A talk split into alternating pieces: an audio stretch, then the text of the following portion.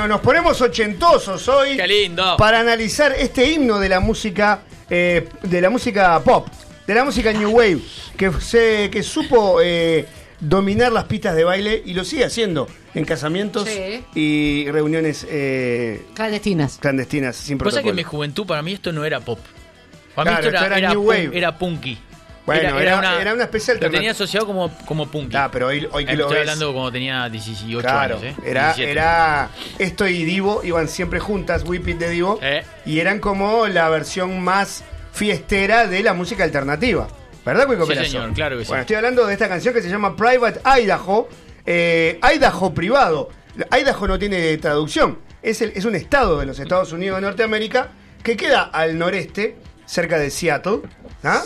Y que eh, es, forma parte del título de esta canción de los B52, que eh, forma parte a su vez del segundo disco de la banda eh, del año 1980. El disco se llama Wild Planet, Planeta Salvaje, y eh, Private Idaho era la canción que cerraba el lado A de ese disco. Eh, y ustedes dirán, eh, ¿por qué ponerle a una canción Idaho privado? ¿No? Sí. Bueno, esta filosofía va a tratar de eh, desenmascarar, desentrañar ese misterio. Qué bien. Les cuento que los B52 son una banda eh, de eh, Athens, eh, Georgia, la ciudad de Athens, el estado de Georgia, que queda como en, la, en diagonal a Idaho, bien lejos. Idaho queda al norte y bien al este, bien al norte y bien al este, y eh, Georgia queda bien al sur Y bien al oeste. y bien al oeste. Es como de Montevideo y Florida. Bella Unión. Más o menos. Rocha, Rocha, Rocha, Bella Bella Unión. Unión.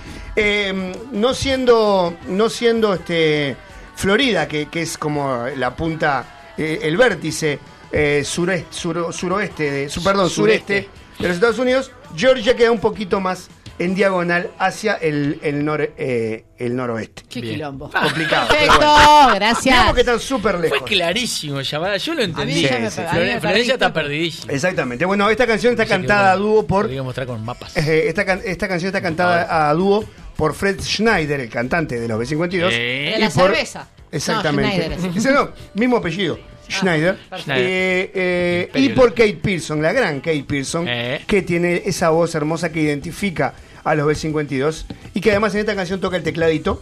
Sí, Eh, y la letra, la letra continúa una expresión muy conocida de lo- Dos de de- las tres cantantes, los tres cantantes. Tiene Cindy Wilson también. Cindy Wilson otra- también, la hermana de- del guitarrista que falleció. Hay una expresión muy conocida en Estados Unidos, en, en inglés, que se llama private eye, ojo privado, Ajá. que era como se definía a los investigadores privados Oh. en las series y películas policiales de los 50 y los 60. Hoy en día ya no se usa tanto, pero private eye era como eh, ese prototipo del investigador privado, desaliñado, fumador, con un sombrerito, Garca. Sí, medio garca. Que le gustan las minas. Que le gustan las minas, que siempre aparece una clienta eh, sexy a ofrecerle un trabajo turbio y el tipo empieza Y a él trata de investigar. levantársela. En algún, en algún momento de la película trata de levantársela. En algún momento de la película lo cagan a trompadas. Sí. Es, un, es un perdedor, el, el- el- el detective privado. eye. Sí, exactamente. Bueno, esa, esa expresión se usaba muchísimo eh, eh, en los años 50 y los 60. Ahora no se usa tanto, pero los, los B52 la continúan, Private Eye, le continúan y le dejan el Private Idaho. Ajá. ¿tá? Es un juego de palabras que utiliza al estado de Idaho. ¿tá? Eh, curiosamente, los B52 no tocaron nunca en Idaho, Ah. o no habían tocado nunca en su carrera, recién hasta septiembre del 2011. Una Bien. banda que está tocando desde los 80. Bien. Sí. Nunca había tocado en Idaho. Capaz que en Idaho no recibieron muy bien esta Claro, canción. Porque en un momento la canción dice salí de ese estado. Ah. Ahora vamos a ver qué querían decir. Pero claro, en Idaho dijeron, ah, ¿no Ah, querés venir a este sí, estado? ah. Venga, te vamos a contratar. No te vas a la puta que te parió, Fred Schneider. En fin, eh, cuando finalmente van a tocar en Idaho, eh, los entrevista un, un periódico, un diario del estado llamado el Idaho Statesman. Ajá. Y Fred Schneider ahí dice que para los B-52, cuando compusieron la canción, Idaho era un estado bastante misterioso. ¿ah? Pero dice, sabíamos, sabemos, el tipo acá ca- caseteando, sabemos que es un estado hermoso, sabemos que es un estado hermoso, pero también sabemos que está lleno de gente de extrema derecha Uh. y cosas por el estilo. Dice, cuando digo salí de ese estado, ah no, vi- viene ahora, mira, viene Get ahora. out of that style. Esa, that, that state. State. Viene ahora. Claro, no le, Get out of that state, salí de ese estado. no le gustó. Me refiero a un estado mental de alucinaciones y de paranoia. La canción no es una burla a Idaho, es acerca de muchas cosas diferentes. Claro. Pero está, no les gustó. No le gustó a No los le de gustó, Idaho, no pero le gustó. tampoco es que los prohibieron en Idaho, pero me sorprende que una banda como los B52 recién haya tocado en, en un estado de Norteamérica 30 años después de... Sí, Sí, totalmente. ¿No? Habiendo, sí. Exactamente. sí. Bueno, muy bien. Las cosas diferentes a las que hace referencia Schneider, fuimos a desentrañarlas. A ver. ¿Qué pasa? Eh, los B-52 tenían una gran base en la cultura pop norteamericana. Sí, señor. Ajá. De hecho, salían a tocar con peinados y vestimenta que remitía a los años 50, a los años 60. Tenían un look muy como, muy como quiche, digamos, ¿no? Sí. Este, tocaban, la- la- la- eh, digamos, la música era como muy new wave, pero el vestuario de la banda era como más muy retro. Totalmente. ¿Estamos de acuerdo, Sí, señor. Muy- mucho color. Exactamente, Mucho mucho color, color, mucho, mucho color. color. Mucho, muy, muchas influencias de la cultura pop norteamericana. Y cuando digo la cultura pop, no me refiero a la música pop, sino a la cultura popular, la cultura de la, de, de la, sa- de la comida chatarra, de los descapotables, del cine de ciencia ficción. ¿eh? Para, Eh, tratar, para mí es, es un, un buen ejemplo es Austin Powers. Sí. Por ejemplo, por ejemplo, por re, ejemplo. Por ejemplo. re. Exactamente. Bueno, y la cuestión es que eh, había un programa televisivo que acá se conoció como La Dimensión Desconocida Sí. y en Estados Unidos se conoció como The Twilight Zone, que es algo así como exacta. Esa es la música de Twilight Zone. Y si te pones a ver, hay un momento donde el teclado de esta canción hace un riff muy parecido. ¿En serio? Hace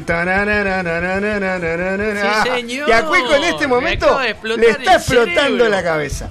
Bueno, ¿qué pasa? En esa serie de ciencia ficción que al principio las primeras cinco temporadas ininterrumpidas fueron desde el 59 hasta el 64 y que pasaba eh, fi- em, pequeñas historias de eh, ciencia ficción, de terror, de realidades distópicas del futuro, Oh. o de misterio, o sobrenaturales.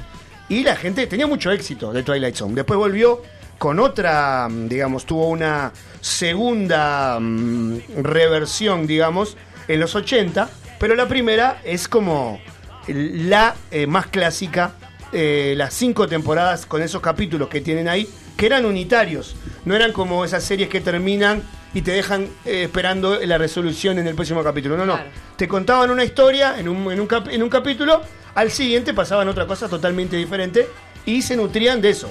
Terror, cosas sobrenaturales, misterio, eh, ciencia ficción, de todo un poco. La cuestión es que uno de los capítulos de esta, de esta serie, que se pasó en la quinta temporada en el año 64, se llamaba La piscina embrujada. ¿Ah? ¿Y qué pasa? Cuenta la historia de dos hermanos, eh, un niño y una niña de unos 10 años más o menos, 10, 9, 8 por ahí, que vivían en una familia acaudalada. Padres exitosos, mansión, Ah. piscina climatizada. Uh. Fundamental. Pero ¿qué pasa? Como contrapartida a todo ese bienestar económico, los padres no le daban bola. Sí. Los padres se peleaban mucho entre ellos, estaban para de ellos, no le daban bola. le pusieron ya habían- piscina. ya habían hecho la plata. cada una vez que le pusieron la piscina dijeron, "And- andá a joder a la piscina y a mí no me rompa la Ah, bola. Y los niños, eh, un día están nadando en la piscina, ellos dos solos, y de la nada asoma la cabecita un niño con un gorro de paja. Y le dice, síganme, síganme, vengan conmigo. vengan conmigo. Se hunde en la piscina, los niños se hunden atrás de él, lo siguen, nadan hacia el fondo de la piscina, que parece no tener fondo, y de repente salen en una piscina mucho más berreta, mucho más este, natural, La en, el, en campo, rodeados de un montón de niños desconocidos y con una señora que se llama la tía... Dorothy. La tía no, me acuerdo cuánto, eh, Y Susana, siempre hay una tía Susana. Sí, que eh, los quiere, los cuida, Ah. les da cariño, Les da afecto. les da cariño. Vengan a este lugar mejor. Exactamente. Y la- esta, esta persona que vive en un mundo paralelo eh, dice que cuida a niños cuyos padres no se los merecen. Nada. Para pensar en la semana. Para pensar en la semana. Los niños se quedan disfrutando de las tortas que cocina, ponele la tía May, ponele que se Bueno, llame. sí. Eh, aparte juegan, es todo amor, los abraza, los quiere. Pero en un momento dicen, che, nuestros padres deben estar como nerviosos. Claro. Se tiran a la piscina, vuelven, salen a la casa. Eh, uno, la, la nena sale, el varón se queda, como que se pierde. Y le dice la madre, ¿dónde está tu hermano? No sé, venía tras mío en la piscina, pero se perdió, no le puede contar la verdad. A la madre dice, bueno, vengan que tenemos una muy buena noticia para darles. Entonces la, la- la hermana vuelve, no quiero spoilear, pero lo voy a hacer porque Por es un capítulo del 64, vuelve, sale a lo de la, a lo de esta, la tía del mundo paralelo y le dice al hermano que el hermano estaba de fiesta, jugando con otros niños, recibiendo cariño. Caramelos. Le dice, vení que mamá tiene una buena noticia para darnos. Y el varón dice, bueno, seguramente se va a dar cuenta que no nos da bola y nos va a empezar a dar Claro. bola. Vuelve con la hermana y cuando llega los dos le dice, la madre le dice, "Es- nos, nos vamos a separar con su padre. Así que tienen que elegir con qué padre se van a quedar. ¡Ay, Dios mío! Por ¿Qué favor. hacen los niños? Se van a la piscina. Se van a la piscina Obvio. y se van a la casa de la, al De la mundo tía paralelo buena. de la tía esta que los quería y les hacía tortas. sola. Que es sola aparte, sí. Y eh, se quedan viviendo ahí. Maravilla. Ese es el final del Sí, capítulo. sí, sí, Florencia sí. Infante me mira como No, diciendo. no, porque- Le solucionaron la vida a los padres, ¿no? Imagínate. Es una. Es una. Es una gran. Y todo, como todo es un círculo, ¿verdad? Voy martes y jueves a saludar. Es una gran. es- Claro. Es, una. Dejarle la llave de casa Una y gran. un par de... Claro, vení y saludá y después seguí. Una gran moraleja para esa época de, eh, de, de la vida, del sueño americano, donde el Sí. éxito y el trabajo Y muchas veces te apartaban de la familia. Sí. Claro. De- cuando Ah, digo sí, la familia de tus entiendo, hijos. sí, sí, sí. Entonces es una sí, sí. es una gran moraleja para los padres que estaban viendo esa serie. Y bueno, y qué te aquí que los B52, mirando ese capítulo, se les ocurrió la idea de esta canción que hace referencia a una piscina sin fondo donde salís en otro lugar. Una locura. Qué lindo. Les voy a leer un, Sí, poquito de la buenísimo. letra. Dale, dale, dale, dale. Eh, Mucha droga. Sí. Estás viviendo en tu propio Idaho privado, bajo tierra, como una papa salvaje. No vayas al patio. Cuidado con la piscina. La piscina azul sin fondo te lleva directo a través del portal que se abre en la piscina. Estás viviendo en tu propio Idaho privado. Salite del camino. Cuidado con el portal. Estate atento a los anuncios que dicen carreteras escondidas. No dejes que el cloro en tus ojos, esta es la letra de la canción, ¿eh? No dejes que el cloro en tus ojos te impida ver la horrible sorpresa que te ha estado esperando al fondo de la piscina azul sin fondo. Así, literal. Estás viviendo en tu propio Idaho privado. Estás fuera de control. Los ríos que corren, te caíste al agua y te fuiste a Idaho. Salí de ese estado. Salí de ese estado en el que estás. Mejor tené cuidado. No vayas al patio. Ah. No tomes el camino. Ah. el pasto, piscina! el pasto puede ser verde, pero mejor que no te vean caminando a través del portal que te lleva a una piscina llena de peligro. Es una piscina llena de extraños. Toma. Ah, Bien. chiquilines, un montón. Por Dios. Eh, le puse larga la droga. Le, le tuve que poner larga la droga. Porque para falopa. mí hay una analogía. Para drogas seguía Peñarol. Claro, de que te va última- los ojos claro, como el Cebolla Totalmente. Eh, hay una analogía con eso de caerse por un túnel. Eh, por ejemplo, Alicia en el País de las Maravillas. Sí. Decían cierto. que Lewis Carroll, en fin, alguna que otra cosita. Consumía. consumía. Sí. Exactamente. Y bueno, y en este caso, en Private Idaho. Bueno, pero hay un, buen, hay un mensaje. Hay un mensaje. sí. claro. hay un Los tipos te dicen salí de ese estado, pero de alucinación, de paranoia. Claro, Así es que inverso, es inverso. básicamente O sea, no sigas el camino de ir a ese mundo paralelo de Sí. felicidad. En realidad podríamos diciendo eso. en podríamos enjuagar el mensaje y dejarlo más blanco y decirle chicos no consuman drogas. No Ese es el drogas. mensaje Sí, bajo sí. la filosofía de Private Como lo decía Diegote. ¿Qué les pareció? Dile no Muy la bueno, muy increíble. ¿Viste lo que estabas bailando durante No, toda no, tu no. adolescencia? No, no, increíble, Sobre una piscina increíble. que no tenía fondo. Claro. De una maravilla. Bien al fondo a hablar de tu de, piscina sin fondo. Empezaste a hablar de esas imágenes, pensé que era una metáfora de la muerte, pero como iban y venían. No, van y vienen. Claro, como O sea, van el y tipo, se- vienen. el tipo lo que está diciendo es no entres en un portal porque te va a llevar a un estado Claro, que que ellos vas lo, a re- querer volver. lo llaman como Idaho, pero claro, exactamente. sí, sí, sí. Vamos a escuchar. Me encantó. Claro. Idaho y después de Una más. vamos a escuchar una más de la B52 que nos encanta Sí, señor. y se llama Rome, Vagabundea. Ah, qué lindo. Y A bailamos ver, un Los rato. vagabundos, vamos Wander.